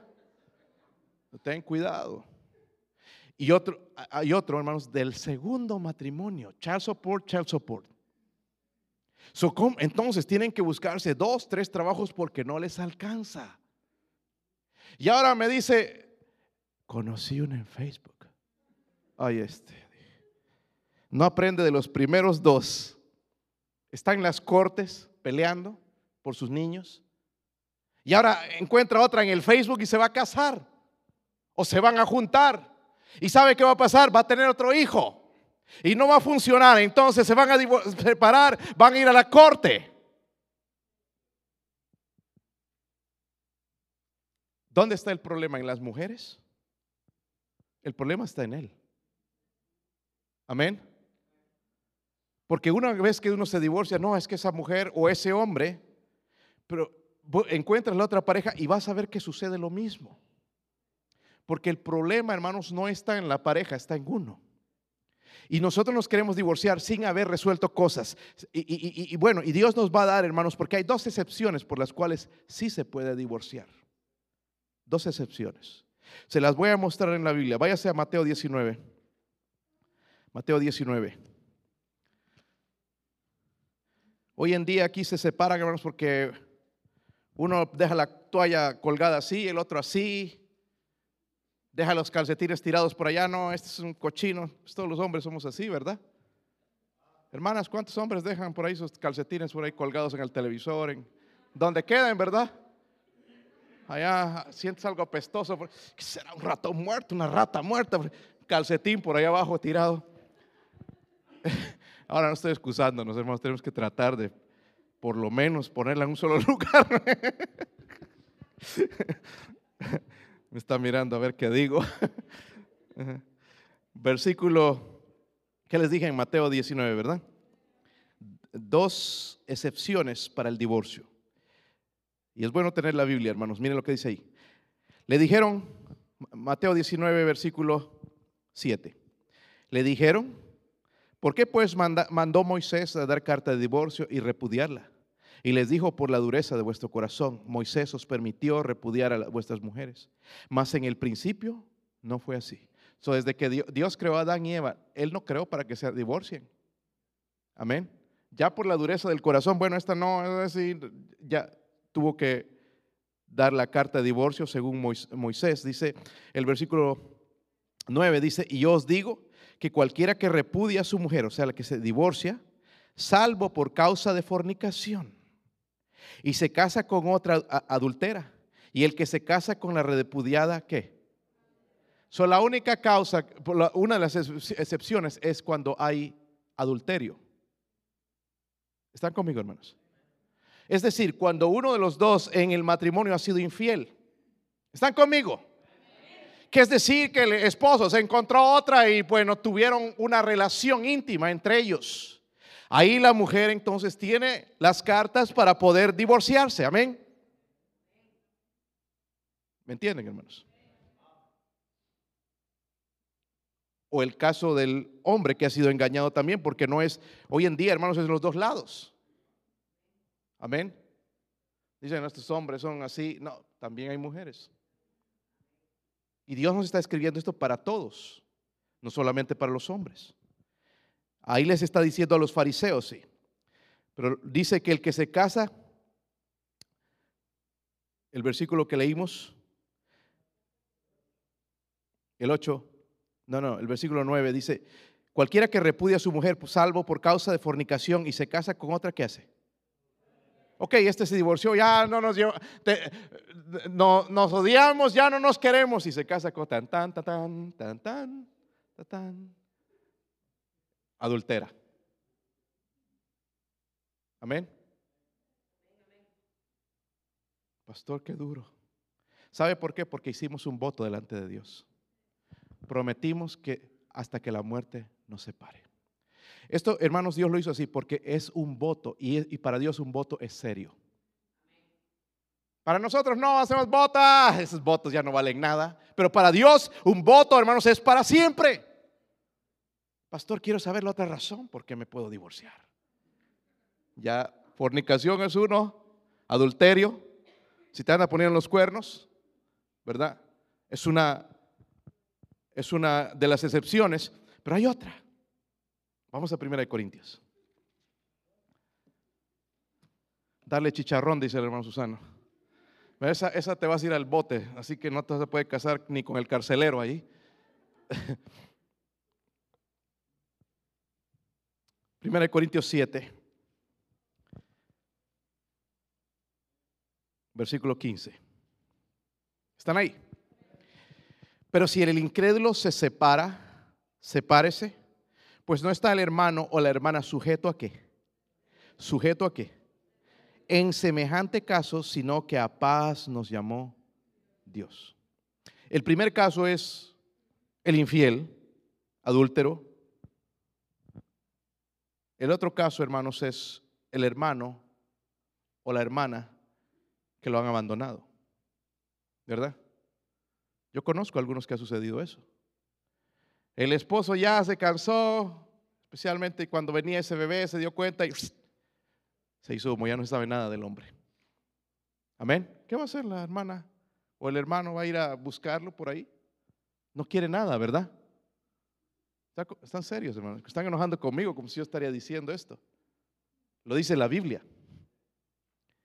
Hay casos también, hermanos, donde las esposas son humilladas y tratadas como un animal. Yo nunca le pego, pero con las palabras que dices, la ofendes. Dice que la hermana no está puesta para servidumbre, o el hermano. Amén. ¿Han escuchado casos donde el esposo es un abusivo? Yo he escuchado casos, hermanos, y, he escuchado de mujeres que son tan tontas que no llaman a la policía cuando su esposo le está poniendo uno. Ay, es que se lo van a llevar, que se lo lleven. En serio. Amén. Y si te da miedo llamarle, pues llámame a mí, diga, pastor, me pegaron. Yo sí te no tengo miedo para llamar. Porque yo no quiero que estés expuesto a servidumbre. O si tu esposa te pega, mi hermano. Porque algunos puede ser al revés. Son margaritos. Mi esposa me pega. Mire cómo dejó el ojo. Amén. Pero está hablando, dice hermanos, al principio, dice el incrédulo. Porque hay incrédulos que se, una vez que su esposa empieza a venir a la iglesia, ya sabes qué, te voy a dejar, me voy, y la dejan. Bueno, ya e, él decidió eso. No es culpa de la, de la hermana o el hermano, porque hay hermanos también, y a veces la esposa no se, no se quiere convertir a Cristo. Si el incrédulo se separa, dice, sepárese. Pues no está el hermano o la hermana sujeto a servidumbre en semejante caso, si no a paz nos llamó Dios. Yo no creo, hermano, que una hermana debe estar soportando golpes del marido. ni insultos verbales. ¿Verdad? Porque hay hombres son bien abusivos. Me, me, gustaría decirles, a ver, ponte con otro hombre y le dirías lo mismo. Porque el otro hombre me lo va a partir la cara. ¿Sabe? Lo hace con su mujer porque ella es pues, débil, ¿verdad? Chiquita y ta, ta. Ahí está, la próxima te va peor. Abusivo. O le insulta y le dice, tú eres esto y esto y el otro, y la otra no puede hacer nada. Nada más esperar en el Señor.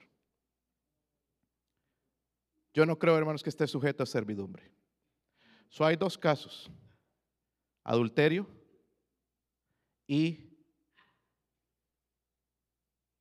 servidumbre. O sea, o cuando se va la otra persona y le abandona. Ahora, escúchenme bien, ya estaban alegres algunos. Listo, que se quería escuchar. Siempre hay lugar para la confesión, para el perdón y para la reconciliación. Amén. Es lo que Dios hace con nosotros, hermanos.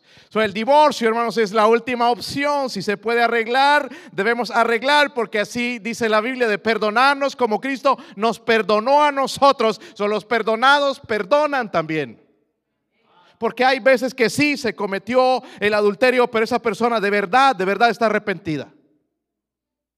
¿Y cómo sabemos, pastor, que está arrepentida? Pues ya no lo vuelve a hacer. Se aparta de eso. ¿Sí o no?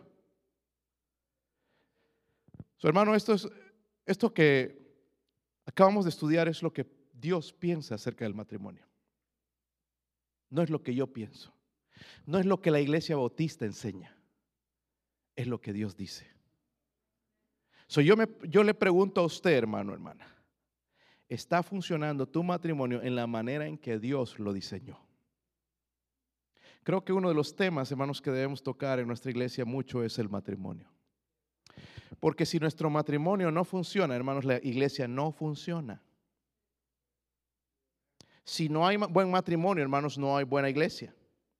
Yo escucho, hermanos, de iglesias de miles y allá, pero divorciados y todo, y yo no sé cómo le hacen. Pura pantalla, pura religión. La iglesia fuerte, hermanos, va a tener hogares fuertes. Amén. Entonces tenemos que estudiar estas cosas. ¿Sí o no? No se enojen conmigo, hermanos, se enojen con Dios que lo escribió. Y hermanos que están por casarse un día, pastor, yo creo que algún día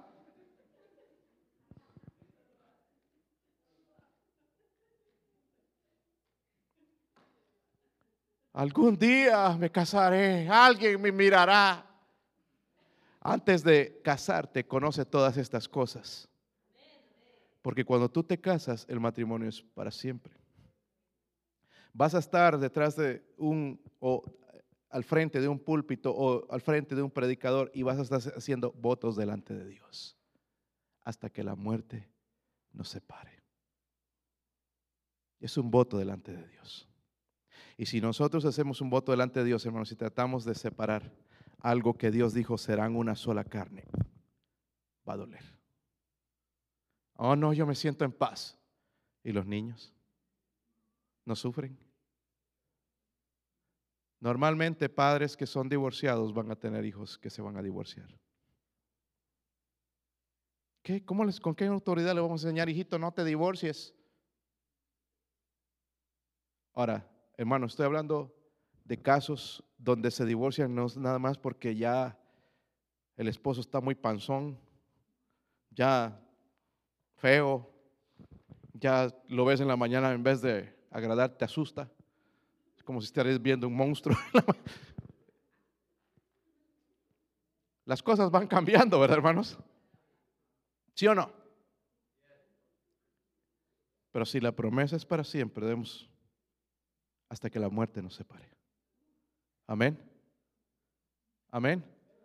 Ahora cada vez que yo voy a casar a alguien que quiere que le case, le voy a decir ¿Cuántas cosas? Es para siempre. Amén. No, es que ya, no me gusta, no me gusta cómo cocina. Extraño la, cocina, la comida de mi mamá, qué triste. Ya no.